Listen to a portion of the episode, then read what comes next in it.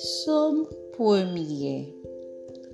Heureux l'homme qui ne marche pas selon le conseil des méchants, qui ne s'arrête pas sur la voie des pécheurs, et qui ne s'assit pas en compagnie des moqueurs, mais qui trouve son plaisir dans la loi de l'Éternel et qui la médite jour et nuit.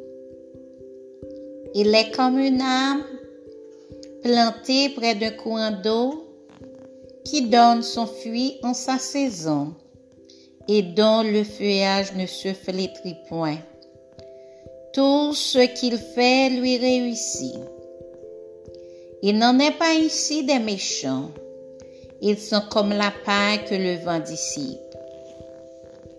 C'est pourquoi les méchants ne résistent pas au jour du jugement ni les pécheurs dans l'assemblée des justes. Car l'Éternel connaît la voie des justes et la voie des pécheurs mène à la ruine.